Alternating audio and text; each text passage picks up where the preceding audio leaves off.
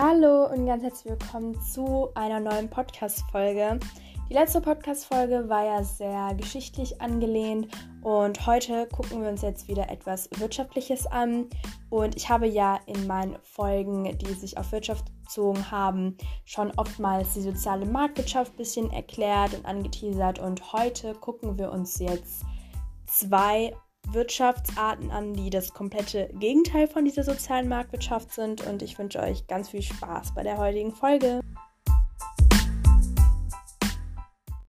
Vielleicht kurz nochmal zur Wiederholung, was die soziale Marktwirtschaft ist. Grundlegend ist die soziale Marktwirtschaft die Wirtschaftsform, die wir in Deutschland haben. Und grundsätzlich steht natürlich der Markt in erster Stelle, das heißt Angebot und Nachfrage.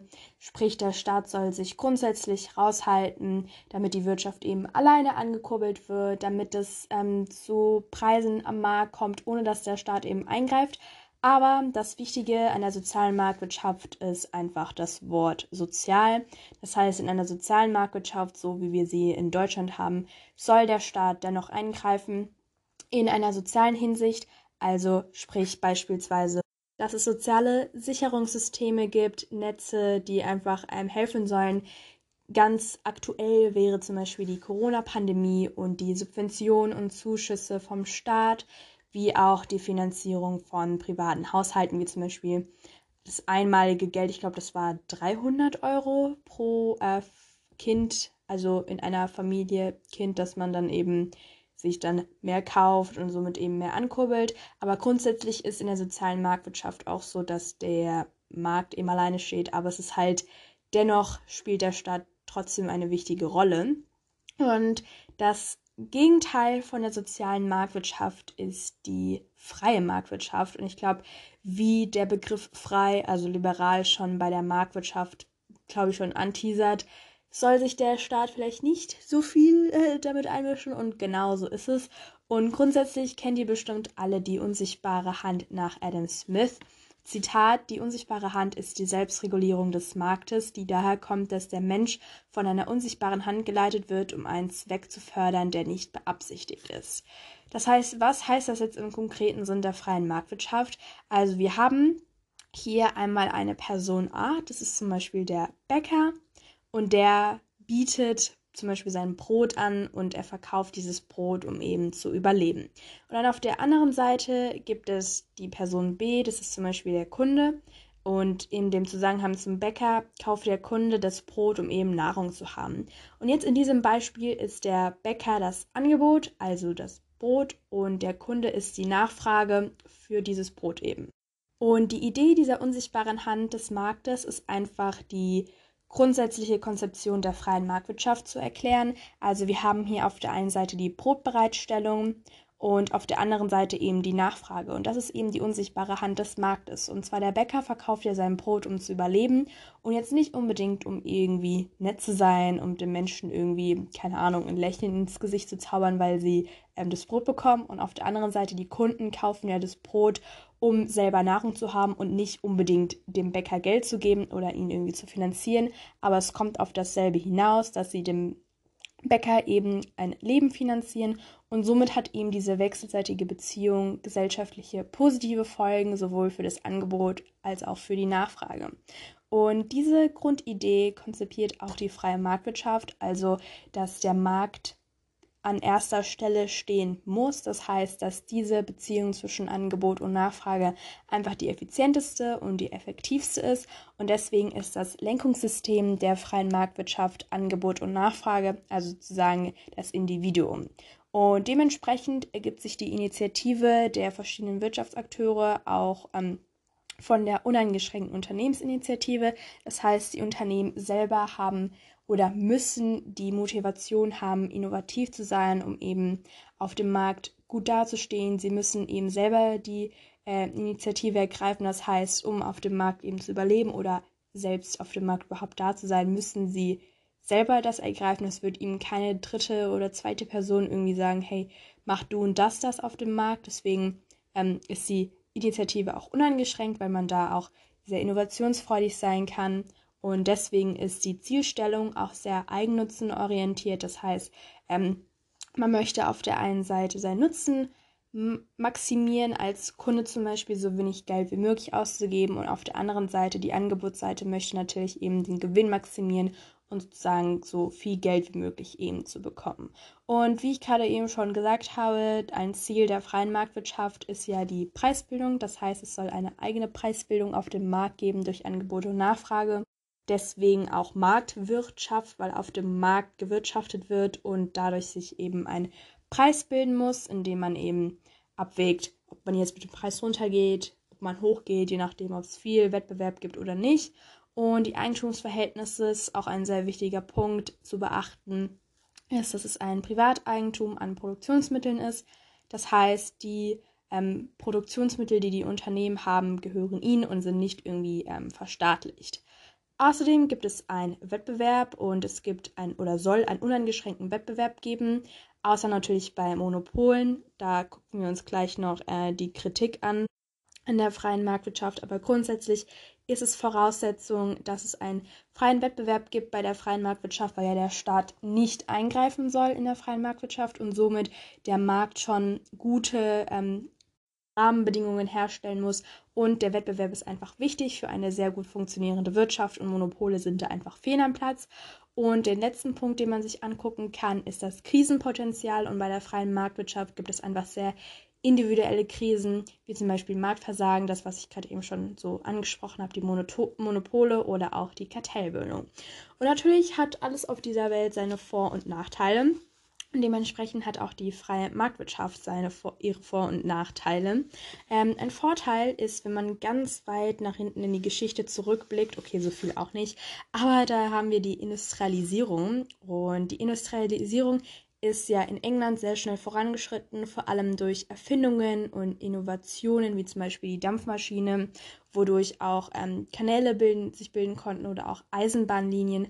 Und das kann man eben auf die freie Marktwirtschaft zurückführen, weil, wie ich eben schon angesprochen habe, die freie Marktwirtschaft ist sehr davon geprägt, dass man sehr äh, seine Initiative teilen muss, dass es einen hohen Wettbewerb geben muss und da man da eben sehr innovationsfähig sein muss, um eben bei dem Wettbewerb eben zu überleben. Und dadurch ist die Industrialisierung eben, hat sich entwickelt, weil man natürlich mithalten wollte und dementsprechend ist es natürlich ein Vorteil, weil wenn es die freie Marktwirtschaft nicht gegeben hätte, hätte es auch sein können, dass es die Industrialisierung nicht gibt. Bei sowas weiß man natürlich nie, aber auf jeden Fall ein weiterer Vorteil ist auch, dass die freie Marktwirtschaft dazu geführt hat, dass man in Massen produzieren konnte. Man ist einfach viel innovativer und hat auch mehr Initiative gezeigt, auch in der Massenproduktion. Es gab auch Märkte in der Übersee und man konnte auch die Vorrechte des Adels beseitigen. Ähm, sodass eben auch das Bürgertum eine Chance erhielt zum sozialen Aufstieg, weil wie gesagt, jeder kann die Initiative ergreifen, jeder kann innovativ sein oder sollte halt, um zu überleben bei dieser freien Marktwirtschaft. Und dementsprechend kann man auch so als Conclusion sagen, was der Vorteil dieser freien Marktwirtschaft ist natürlich, dass der Wettbewerb die Innovation fördert und somit eben die freie Entfaltung des Leistungswillen des Einzelnen und das ist halt grundsätzlich auch die Hintergrund, der Hintergrundgedanke der freien Marktwirtschaft, dass man eben frei ist in dem, was man eben herstellen möchte und nicht irgendwie zum Beispiel der Staat, das gucken wir jetzt eben gleich bei der Planwirtschaft an, dir sagt, was du zu produzieren haben sollst, sondern du kannst eben selber irgendwelche Ideen auf den Markt bringen. Du kannst deine Kreativität freien Lauf lassen und das ist natürlich ein sehr großer Vorteil und das ist halt eben so das Schema. Also es gibt einen freien Wettbewerb. Ähm, es soll eben keine Monopole geben und dementsprechend ist man natürlich auch gezwungen, innovationsfähig zu sein, Initiative zu zeigen und das kurbelt dann eben die freie Marktwirtschaft an. Auf der anderen Seite gibt es aber auch Nachteile, und zwar können sich durch die freie Marktwirtschaft Klassen und soziale Missstände bilden. Wie ich gerade eben gesagt habe, ist es natürlich ein Vorteil, dass äh, man für seinen sozialen Aufstieg kämpfen kann, aber wenn man sich die Realität anguckt, ist es natürlich so, dass vor allem in der freien Marktwirtschaft ähm, es viele Missstände geben kann, wenn zum Beispiel es Extrem gibt. Also auf der einen Seite gibt es extrem reiche Menschen in der freien Marktwirtschaft und auf der anderen Seite Menschengruppen, die einfach ähm, sehr davon geschädigt sind eben und weil es in der freien Marktwirtschaft ja kaum eigentlich wirklich Eingriffe des Staates geben sollte, gibt es dementsprechend auch nicht wirklich soziale Sicherungsnetze wie zum Beispiel die, die wir in Deutschland haben und somit werden auch soziale Missstände nicht wirklich beseitigt.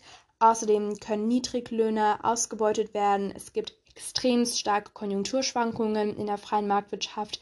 Ich habe ja in einer Folge schon erklärt, dass in der sozialen Marktwirtschaft man mit zum Beispiel Konjunkturpaketen, mit Programmen und irgendwelchen Indikatoren herausfiltern will, wie es zu Konjunkturschwankungen kommt und wie man die eben ähm, beseitigen kann, weil die eben nicht, auf, also auf langer Hinsicht nicht effizient sind für eine Wirtschaft und da soll eben der Staat eingreifen, wie gesagt, mit den ähm, Hilfspaketen oder ähm, eben die Nachfrage anzukurbeln oder auch generell Konjunkturpakete im Allgemeinen. Und das soll es halt eben der freien Marktwirtschaft nicht geben, weil man ja eben davon ausgeht, dass der Markt sich selbst regulieren kann. Ähm, Stichwort unsichtbare Hand des Marktes. Dementsprechend kann es auch zu Wirtschaftskrisen kommen und wie gesagt gibt es dort auch keine sozialen Absicherungen, wodurch es eben zu Arbeitslosigkeit kommen kann, die dann sozusagen auch nicht behebt werden kann, weil ja eben der Staat nicht eingreift und das kann dann zu Elend und Hunger führen.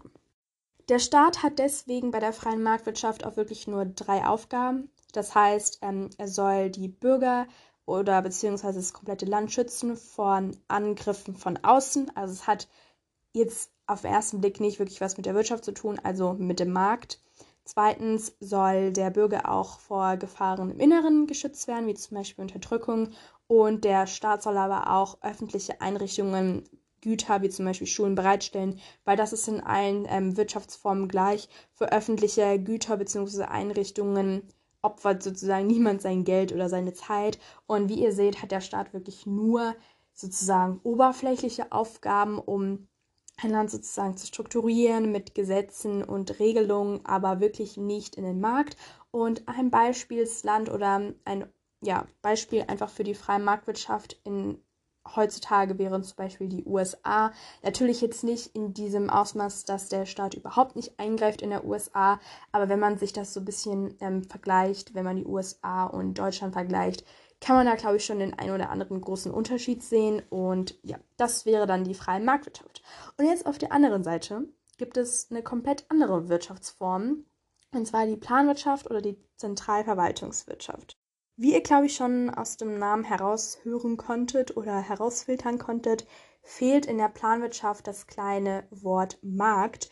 Und das ist nämlich ganz so eine ganz einfache Eselsbrücke, um sich die Planwirtschaft ein bisschen besser auch anzueignen. Und zwar gibt es in der Planwirtschaft nicht wirklich diesen Markt, also Angebot und Nachfrage. Und das erkläre ich euch jetzt. Bei der Planwirtschaft ist das nämlich so, dass das Lenkungssystem eine Planbehörde ist. Das heißt, es gibt keinen Marktmechanismus. Es gibt nämlich in der Planwirtschaft die staatliche Planbehörde und diese plant sozusagen alles, was man ähm, eben für das Land, für die Bevölkerung braucht.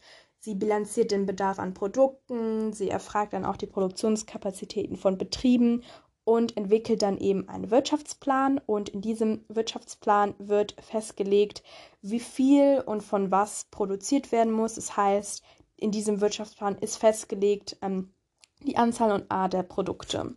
Und dieses Systemmodell geht dann weiter zu den Produzenten und die Produzenten, wie ich gerade schon gesagt habe, müssen angeben, was ihre Produktionskapazitäten sind, sodass eben der Wirtschaftsplan verbindlich für die Produzenten ist. Und die Produzenten produzieren danach Vorgaben des Wirtschaftsplans, sodass die Konsumenten das eben kaufen können. Und die Rahmenbedingungen für die Zentralverwaltungswirtschaft sind einfach, dass es kein Privateigentum an Produktionsmitteln gibt. Außerdem gehören die Betriebe dem Staat und sozusagen allen, weil der Staat ja die Bevölkerung ist und die Betriebe werden im Auftrag aller vom Staat verwaltet.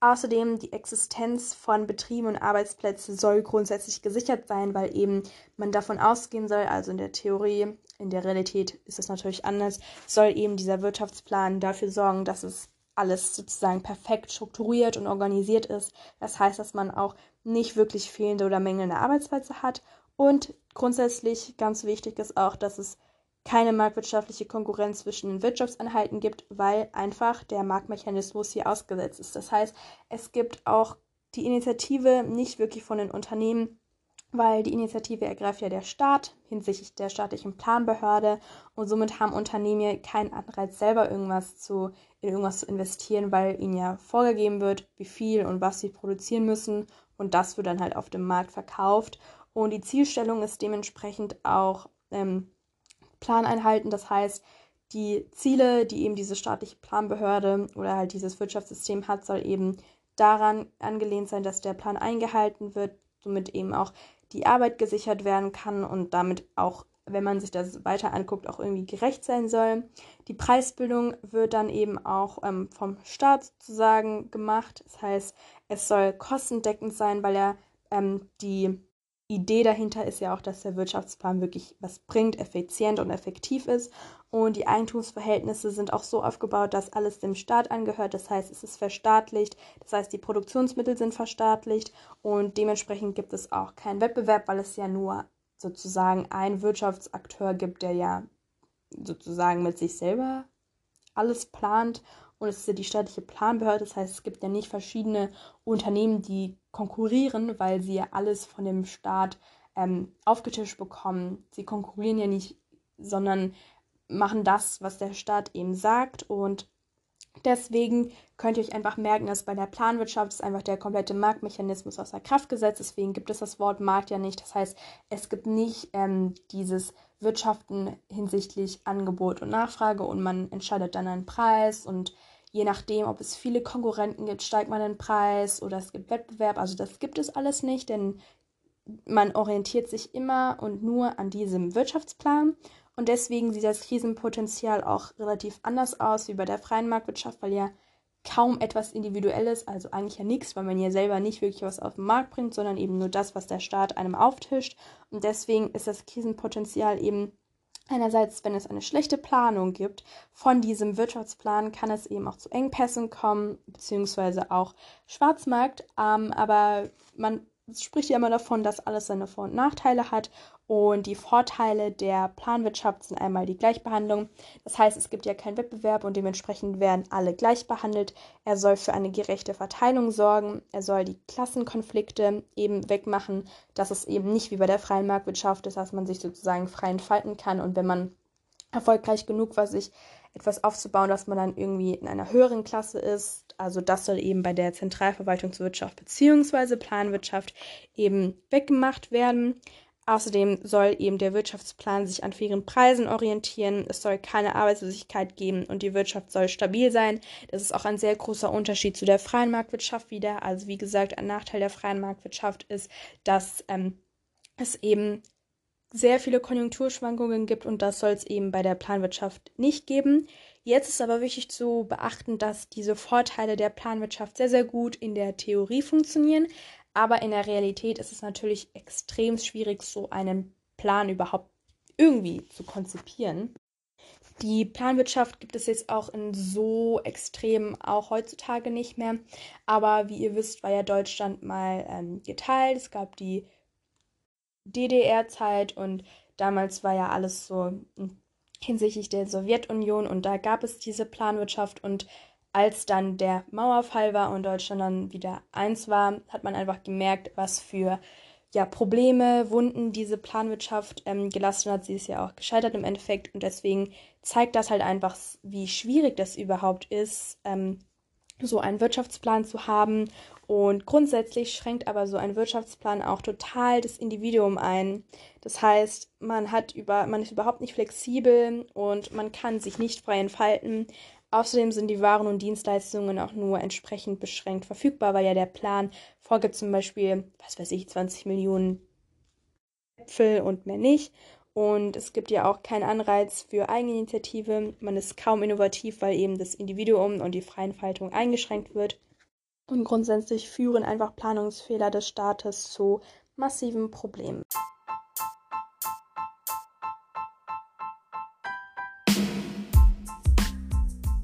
Das waren jetzt die Wirtschaftsformen, die ich euch noch vorstellen wollte. Jetzt ist es auch vollständig. Also die soziale Marktwirtschaft haben wir uns jetzt angeguckt, die freie Marktwirtschaft und die Planwirtschaft. Sie unterscheiden sich alle sehr und natürlich hoffe ich, dass ihr was von dieser Folge mitgenommen habt und bei Anregungen schreibt sie mir gerne per E-Mail oder auch auf meinem YouTube-Kanal. Tschüss.